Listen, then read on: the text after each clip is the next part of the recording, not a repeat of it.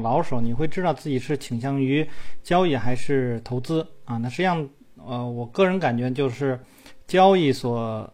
呃涉及到的因素和投资的那个因素是不一样的，就是你到底因为什么啊去买入一只股票和卖出一只股票，呃。那么我个人比较倾向呢，是像欧奈尔这一一派的，就是说我可以寻找那些质地好的。那当然，如果质地好的这个股票呢，它能够啊给我带来更多的这个收益，那么也很好啊。那么我会去选择那些质地好的这些品种。那当然，在这种呃市场的的这种呃经济周期吧，或者说是这种循环当中呢。呃，我觉得想更多的还是要考虑在呃相对短的时间里面获得更多的这个收益。那这这一块呢，就呃应该是用这种交易的这种方式啊，所以是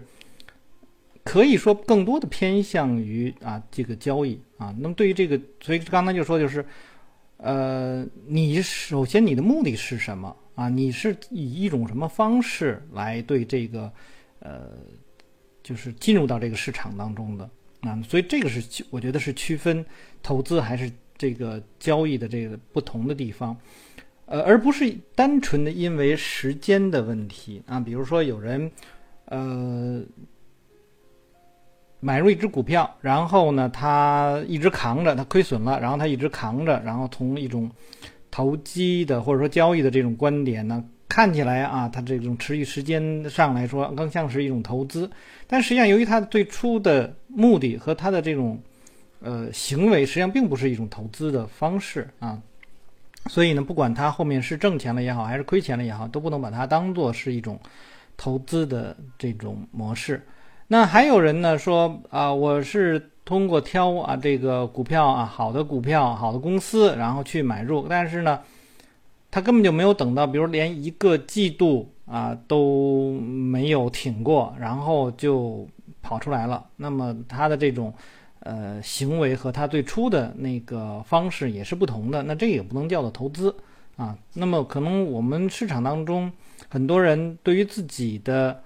呃这种模式啊，投资也好，或者进入市场的这种模式，他自己都定不下来，那么就很难说自己倒是一个交易员还是一个投资者了。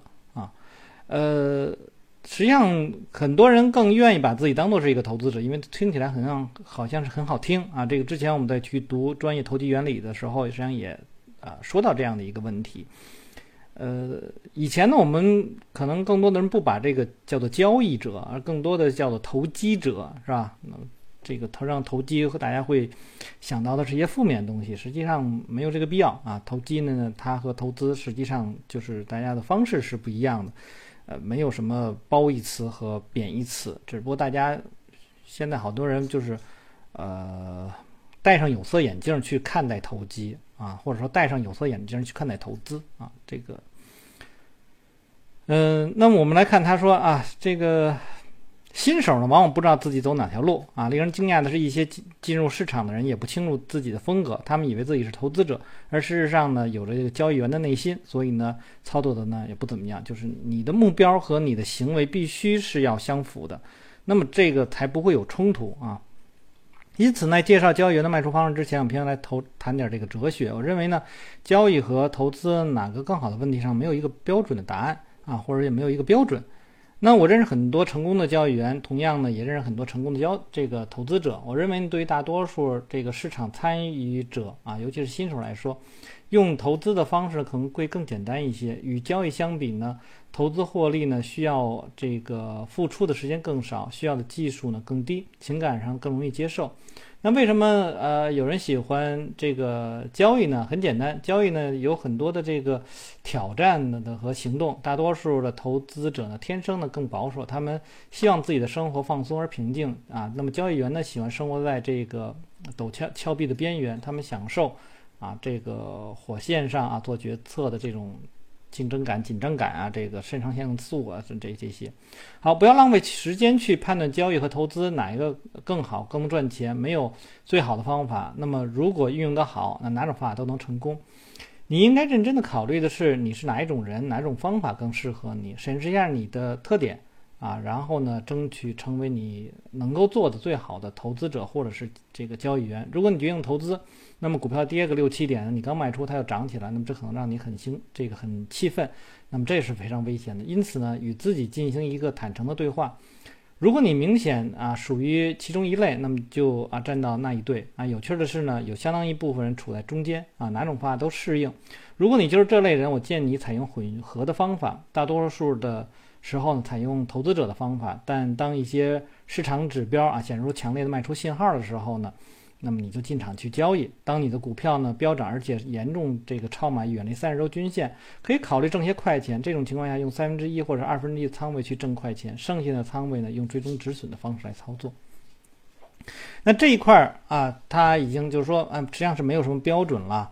呃，这个实际上在前面我们在我在读书的时候，就是应该是上一次了。呃，我这也提到过啊，就是一个突破，就大家对这种概念。啊，大家可能都你都要去厘清自己到底你描述的是什么。实际上，包括今天二零二一年的六月二十九，今天实际上在我在几个群里都看到同样的人，就是说在对于这个这个讨论的问题，因为今天有我的群里头有一个人就说，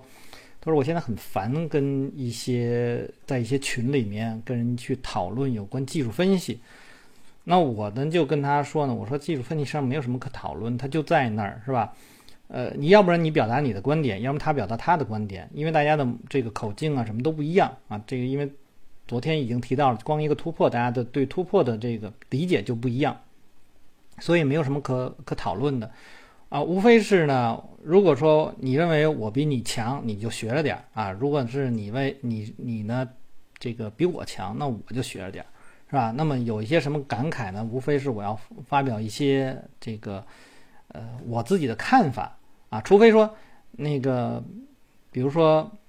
我向你学习是吧？然后呢，我发表呢是我认为和你一样的这种看法，然后你可能发现，哎，你的这个观点不对，或者哪儿有一些逻辑上的错误，然后你可以去啊跟我说一下啊，或者说是说那个我们你就是对于某一个方式的一种理解啊，实际上这个就没有说谁说服谁的这个问题，但是现在很多人总是想。我要说服你，完我我给他的意见就是说，当你发现有人在跟你去争论的时候，你就闭嘴就不说了啊。那么就就是这样，嗯，因为什么呢？这个争也没有什么好争的啊。这这个，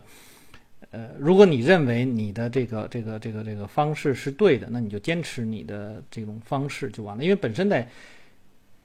呃做交易这一块儿，没有说谁是。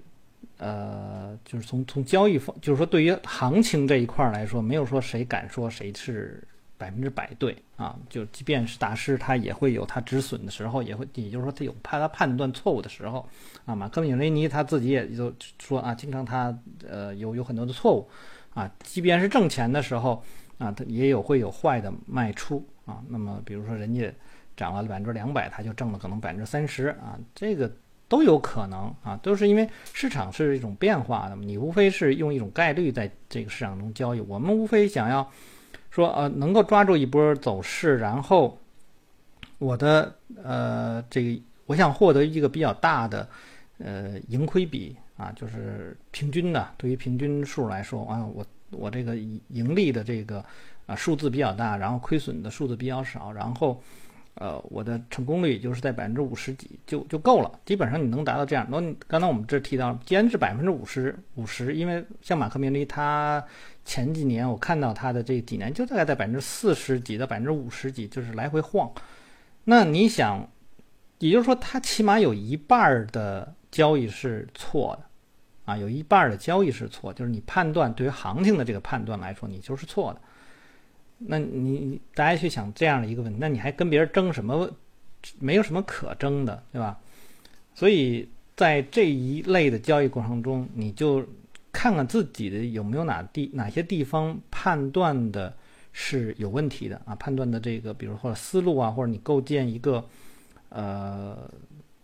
交易系统的时候，你的步骤是不是对啊？整体的逻辑是不是对？就看看这些就完了啊！如果别人愿意给你指出你的问题呢，你就虚心听；如果他指出的那个问题和你要想的东西根本就不是一回事儿，那也就算了，不就不要去做这更更多的争论了。好，那么哲学就谈这么多。那么现在我们来说一些具体的，正如啊，投资者有明确的规则要遵守一样，交易员也一样。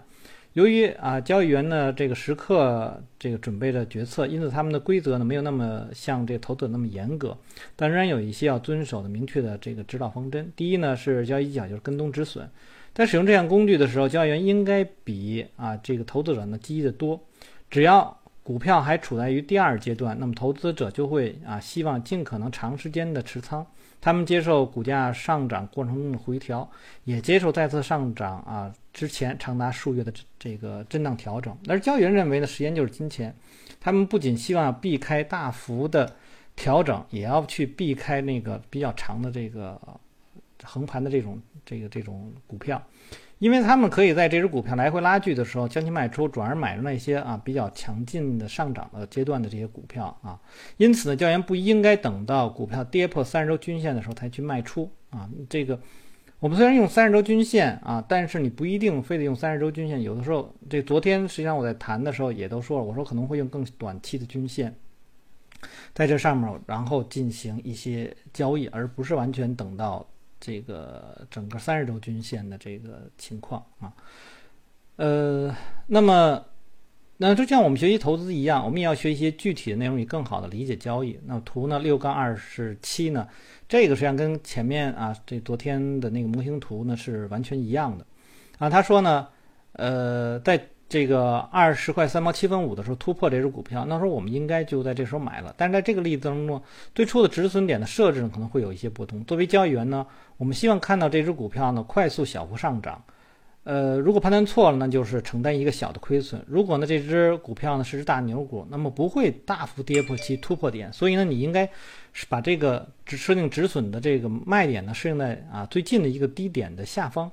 如果没有任何低点呢，那么你也可以玩玩下列的文字游戏啊。这个多年的经验告诉我，如果啊真是个短期大牛股，那么回调呢不会超过突破点下方百分之四到百分之六。如果你已经找到找不到那临近的这个恰当的止损点，你可以设置在突破点下方百分之四到百分之六的地方，但是一定要在整数位下方。例如呢，向上突破点呢是二十块三毛七分五，那么它的百分之四呢就是略高于零点七五。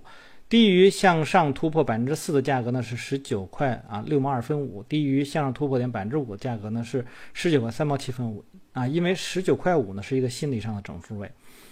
所以呢你的止损应该设定在十九块三毛七分五，就是 A 点的这个位置，那它出低于二十块钱，那可以把零点五呢视作是个这个整数。接下来股票呢涨到二十五块钱，回调到二十二块钱，也就是 C 点的这个位置，交易员不应该过分在意百分之七以内的回调。只应该对较有意义的波动采取行动。一旦你的回调回调呢超过了这个 C 点，而后呢股价反弹接近之前的高点 B 的水平，你就该将止损上调到 C 下方一点，二十一块八毛七分五。记住呢，因为啊前面的低点是二十二块一毛二分五，或者是二十二啊，所以你比那整数位还是要低一点。接下来几个星期，SYZ 那只股票涨到了低点，接近三十块钱，又回落到。一点二十五块五，那么当股票呢，呃，涨到接近于 D 点的价位的时候，那么就应该将止损呢提高到二十五块三毛七分五，也就是低于一点的这个位置，以此类推。接着呢，止损点呢，呃，调升到二十九块八毛七分五，也就是 G 点的位置啊。最后呢在双顶形成的时候，你可以看到 F 点和 H 点，那么你应该在二十九块，呃，八毛七分五的价位卖出所有的股票。那么你应该牢记一点，对于这个交易员说，永远啊都不要在股价低于三十周均线下持有该股票，哪怕只是一点点啊。今天我在一个微客户群里头，好多人还在呃说啊，包括有人他也很神秘的，因为他们可能有一个啊收费的一个一个群，那人可能在那个群里头发了一些东西，哎，他他到了一个公开群，那我一看他选择的股票，呃，真的不是太好啊，只有一只股票，因为是一个 IPO 的股票，那么它属于是。啊，上升阶段的，那么其他的股票都是低于这个三十周均线的。你因为我之前一一直在提嘛，很多微乎乎的交易者，他们一上来就先去找那些吸筹，他们就认为底部叫做吸筹啊。我这里再说一下，不是那样的啊，不是那样的。因为股票啊，这个你必须先按照它的五步法，你先找到大盘现在的状况，你要找到比大盘强的啊，最起码它的方向和大盘是一致的，或者应该说比大盘强的这类的股票再进行交易，而不是说随机的去寻找一个底部的啊这个这个股票去看它的一个吸筹啊什么之类的，那个没有任何意义啊，因为这类的股票是属于弱势股，你不要这样去做啊。估计可能贴图那个朋友可能也会听我的这个录音吧。那么希望呢，你去注意到这一点，这个是非常重要的。永远不要在股价低于三十周均线的情况下持有该股票，哪怕只是一点点。那么六杠二八呢，是雷诺兹金属公司啊，它的一个走势图。呃，二十五块一毛二分五出现巨量突破，应该在此价位呢去买入它。最初的止损点呢，应该在二十三块八毛七分五，就是 A 点的地方。那么这个价格呢，是正好是跌低于二十四块钱啊，那么就是它往下百分之四啊。二十五块钱往下百分之四，那么你设定好了以后呢，就这只要这只股票在快速上涨到三十七块三毛七分五，就是 B 点的啊这个之后呢，有一次显著的下跌，股票呢回调到三十一块钱。当雷诺兹再次上涨到三十七元附近的时候呢，应该将止损点调高到三十块八毛七分五，就是 C 点的位置，就是它接近于前高的时候，你就把这个。当前的位置跟前高之间那个低点啊，设置为一个应该叫做，我们可以叫做自然的啊这个支撑。你把那个位置放到它下面的整数点下面一点点啊就可以了。然后这只股票呢又上涨到四十块钱，又经历一次超过百分之七的波动。你应该做好下一次调整止损点的准备。当这个股价再次回升到前期高点附近，然后呢，这个超越该股这个价位的时候，止损点应该调高至这个低点三十六块八毛七分五。在这之后呢，雷诺兹的股票直线上涨到五十四块两毛五，也就是一点的位置。那么实际上这个时候就已经形成抛物性走势了。这个我之前提到过啊，这如果一般出现这种走势的话，你就考虑在一个高位去离场。要一般我都不会考虑说还有什么回调不回调啊，就是直接考虑高位。好，那么说，然后呢，回调低点呢，恰巧是四十九块钱，之后又朝着这个前期高点继续上涨，接着雷诺兹呢形成了一个五周的横盘区间，这在股价大幅上涨之后是一个令人担忧的信号。那么止损点应该调升至四十八块八毛七分五，也就是 F 点的这个位置啊，因为那个地方有一个低点了。那么周线图六杠二八呢，就是不如日线图六杠二十九那么明显。在这个六杠二九，这是一张日线图，那么就可以看到呢，在那个高位呢，有一个啊这个头肩顶的这个状况。那么当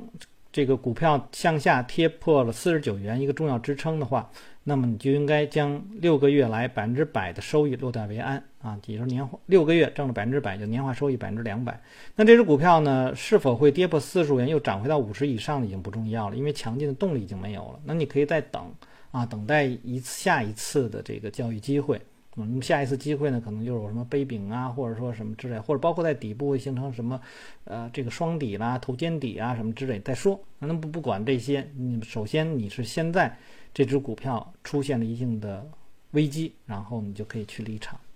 好，那这这这个六杠二十九这张图呢，让我想起最近呢，就是。今天是六月二十九嘛，那么应该是在六月十一号，也可能是六月二十五号，我不太清楚了。就是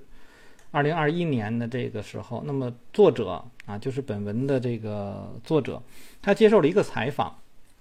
那么他在他的采访当中呢，我听到的是，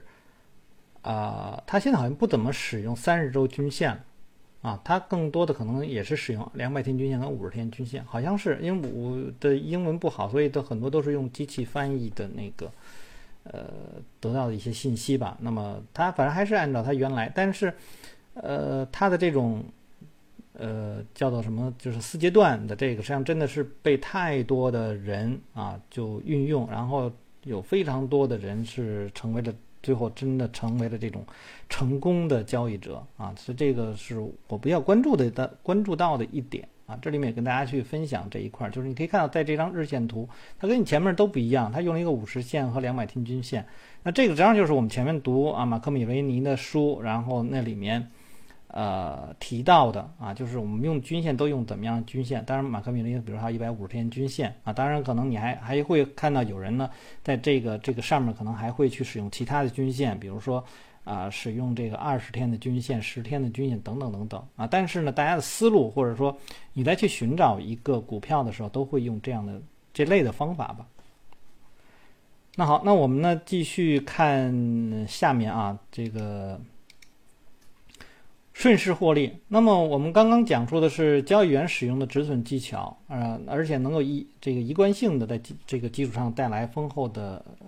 利润。但是如果你在这个交易技巧想再上一层楼，获得更多的收益，你就应该去学习如何使用趋势线，并且将它呢和交易计划结合起来使用。在很多情况下，有效的趋势线并不存在。那么你只能采用止损卖单的概念，但是一条明显的趋势线形成，运用它，因为呢，它可以帮你锁定更多的利润。当股价跌破趋势线的时候，那么你至少应该先去减仓啊，其余的呃可以采用止损的方式去处理。通常呢，止损点呢比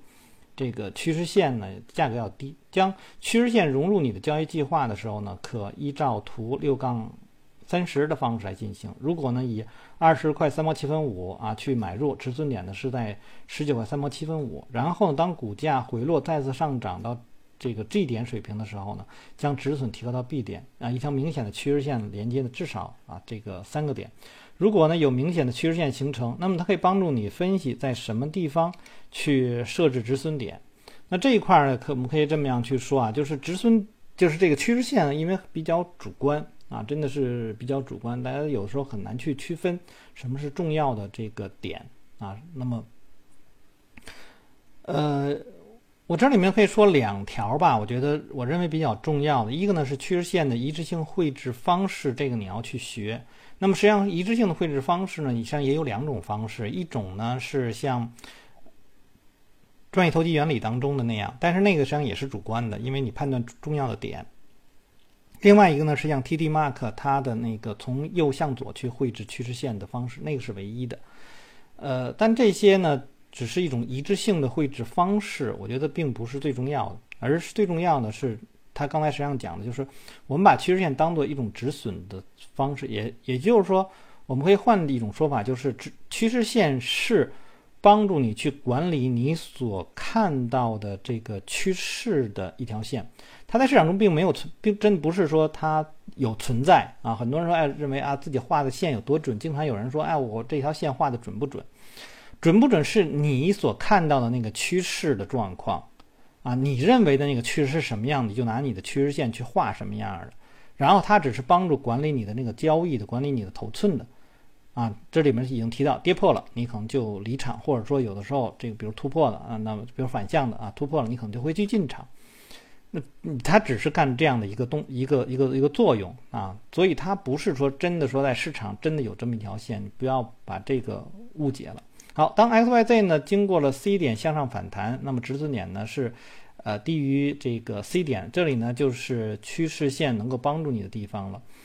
那么这条趋势线在几个月的时间内啊才形成，至少经过三个低点，因此呢你可以将呃止损点略高到。呃，略低于啊，提高到略低于趋势线的地方。那这里哦，我还想到一点，大家可以去使用啊，戴尔固比它的那个拇指线和呃这个趋势线来共同使用，因为那个拇指线是一种波动的方式。那你如果不说，哎，我不用这拇指线，你可以用一些反向的 ATR 啊什么之类都可以。也就是说，市场可能在某些情况下它会跌破这个均线，但是。它的波动可能那个时候非常小，就是在有些你犹豫的地方，你可以去使用那个啊波动值啊来去设定你的止损。那如果说又跌破这个趋势线了，又跌破那个你的设定那个波动值了，那么你就要考虑要离场了啊。这个是大家可以去注意到的一点吧。好，那么他说这个后来呢，就是提高到 E 点，提高到 F 点，然后逐步逐步的提高啊。因此趋势线呢是上升的，那么你可以在股价震荡到 I 点。这个情况下，提高一半仓位的止损点。现在呢，一半仓位的止损点在 C，另一半呢是顺着啊，就达到了这个 D 点、E 点。你看，因为 C 点呢是一个确定的一个点，那么 D 点、E 点、F 点呢，它不是确定的点啊，所以它使用不同的这个止损的方式。那最后在 F 点呢，股价下跌啊，止损单在 F 点被执行，即使股价呢不是急速下跌，而是在一定区间内形成盘整，对于交易员也不是什么好事儿。因此呢，首先锁定一半的收益是很好。当股价真正下跌，另一张止损单在第二个止损价位上被执行，交易员呢又能获得另一半啊这个丰厚的收益。六杠三十一三十二呢是计算机科学公司和博查比俊公司的走势图啊，你可以看它的这个趋势线的情况。那之前我们在去读那个交易 ETF 那本书的时候呢，还有一个就是趋势线如果能够和你的啊均线是处在同样的这样的位置的话，那么那个是更重要一些。这个大家可以在去使用趋势线的时候呢，去多多注意到这样的一个信息吧。好，那么当这个科学呃计算机科学公司呢突破下降趋势线，站上三十八元的阻力的时候呢，呃，应该买入它。最初的止损点呢，应该设在低于整数位三十六元水平上。嗯，那么在股价上涨四十块钱的时候，继续下跌到三十七块三毛七分五，应该止损点提高三十六块八毛七分五。到目前为止呢，与之前所说的止损操作法呢是相同的，不过接下来呢有一点不同。那么可以在六杠三十一上面画出一条至少连接三个点的一条趋势线，也就一二三四啊中的三个任意点。那么这条线呢被延长和修改。之前呢几周，计算机科学公司的股价一直在这个趋势线上的以上啊这个上升。于是我们知道这条趋势线是有意义的。因此呢，至少一半仓位的止损点呢应该调高到该上升趋势线的下方。那么注意低于心理整数位啊！如果你操作很激进，你可以设只设置一个止损点，就在那趋势线的下方。那如果你保守一点呢，那就用一半的仓位啊，一半呢是跟随着另外一个用那种自然的呃支撑的这种位或者自然的低点啊作为你的止损。那当然都是在这个整数位下方了。有意思的是呢，在计算机科学公司的这股价上涨七个月后啊，从买入时呢三十八块一毛二分五上涨到六十一，两个止损点呢相互靠拢，在八十呃在八七年的四月底和五月初，趋势线上涨到八十七块五的时候，一半的仓位呢在五十六块八毛七分五被止这个卖单啊被止损啊这个卖单保护，呃由于五十五元呢是一个。重要的支撑位，那所以呢，另一半呢是在五十四块八毛七分五。五月的两个止损单都被执行啊，锁定了一笔丰厚的收益啊，所以这就是分仓、分仓离场的这个概念了。那值得注意的是，建机呃科技公司的股票呢，并没有一直下跌，它跌到了四十九块两毛五的时候，又上涨到五十五。不过呢，对于一个交易员来说，他的目标已经达到了。那么在持有的六个月中。啊，那么这只股票呢快速上涨，那么得到了一个很很好的这个收益。在止损单在被执行的四个月内，虽然股价呢有所上涨，但是呢只比商当初的卖价稍微高了一点。呃，因此呢，对于一个交易员来说，他希望股票的上涨动能的最强劲的阶段去持有它啊，就是比较磨磨唧唧那类的，就根本不是你要交易的。所以这里面也给大家去提到，就是你如何去抓到那些关键点。啊，这个是你在去练习的过程中你要去追求的一个啊，就是，呃，你在做做交易的还有一点呢，就是你不要把那个，就是应该怎么说呢，就是太看重一只股票。啊，就说这只股票我特别喜欢啊，怎么样？它形态非常好啊，什么之类。市场当中好的形态的股票肯定很多，不止一个，所以你还有一个分仓啊。对于分仓之后呢，对于每单独的一只股票，你也要有这种分仓啊。这个不同的这个交易的方式，那么最终呢是让你的回落啊，就是对你的这种冲击，对你整体的冲击呢要尽量的小。图呢六杠三十二啊，这是博查比俊的公司啊，也是这样啊，一条这个比较好的。啊，这个趋势线在交易中非常有用。八五年底，它呢突破下降趋势线，啊，你可以看到这个实际上对于我们来说，实际上都不叫做下降趋势线啊，就是一条压力线，就是高位的点的一种压力线。呃，在欧奈尔他的网站上也经常会提到这样，因为我们都知道呢，呃，很多的时候我们都是这种创新高，创新高实际上是水平线啊，水平线。那你用这条斜的这个下的线呢，有时候并没有达到创新高的这样的位置啊，但是呢，呃，我看到的欧尼尔的文章里面经常会提到，就是这种叫做就是属于抢吧，或者叫做偷利润的这样的一种方式。他会在那些地就是突破的时候去买入一些，然后呢，就是突破压力线的时候去买一买入一些倾斜的，然后又会在水平的那个地方他再买一些啊。那么他都会这样去做啊，而不是说我们单独想的，哎呦那个说这个方法是会不会跟欧奈尔那个方法有一些冲突啊？那么到底我应该去用哪个呀？他都会用，你可以继续的分仓啊。那么这样的话，你在倾斜的那个位置上，比如说我用一半的仓位去买入，呃，然后在水平的地方再买入一半。那么如果说在呃倾斜的地方呢，我买入了，然后呢到这个有人说啊，这个水平的位置会不会出现这个突破失败？那如果即便突破失败呢，这你这个呃突破的那个那个位置那个头寸呢不会损失太多，因为你底下有盈利的，上面又有一个新的失败的，所以这两个加在一起，你可能这次。单子呢没有什么亏损，那么这就说到了一点，就是控制你的资金啊，实际上是在交易过程中非常重要的，而不是重要的，并不是完全是那个判断的那个点有多么多么的优秀啊，那那个是是能够帮助你提高成功率，但是呢，能够在这个呃成成功率可能不太高的这种情况下，通过这种分仓的方式降低啊市场对于你的总资金的一个冲击。好，我们继续看到呢是最初呢就是在五块五啊买入了这个博差比郡啊，那么从八六年年初啊，就是说它中间的这个一点，那么它形成了一个向上的趋势线，那么这个里面呢就连接了啊两个点二三，那从而形成一个重要的趋势线，那么之后四个月里面有四五啊两个点落在趋势线上，因此呢在止损卖单之外。这么重要的趋势线应该被整合到你的交易计划当中。那么，当股价跌破，呃，这条趋势线的时候呢，那么一半的仓位被卖出，八个月获利百分之一百三十；另一半呢是跌破前期低点十二块五的时候呢卖出。那么与这个前面的情况相同，那么这只股票呢并没有进入第四阶段，呃，继续下跌。但是呢，呃，真正前面下跌前八个月就抛售这只股票呢也是很有意义的。那你不用等到，实际上后面其实你还可以。再用其他的方式再去进场，可以在一个低位去进场，获得一个短期的收益。但是它是否属呃依然属于在这个市场当中比较合适的股票，那就不一定了啊，那就是另外一回事儿。就是你这里面依然是交易员呢不会爱上某只股票，他只会喜欢那些给他带来收益的那些股票啊。呃，好，那么他在说呢，说呃这个。这只股票啊，在真正下跌前八个月抛售呢，这个锁定利润是很有意义的。因为呢，在卖出股票后八个月里面，该股的价格比卖出的时候呢还低了啊，一点五个点。交易员应该啊要遵守趋势线的指示，因为它能告诉你何时上涨动力消失，何时呢这个胀鼓鼓的气球开始漏气了。实际上，它就是帮助你去看到哦，这个这个趋势是这个样的，是以这样的一种速率在上涨。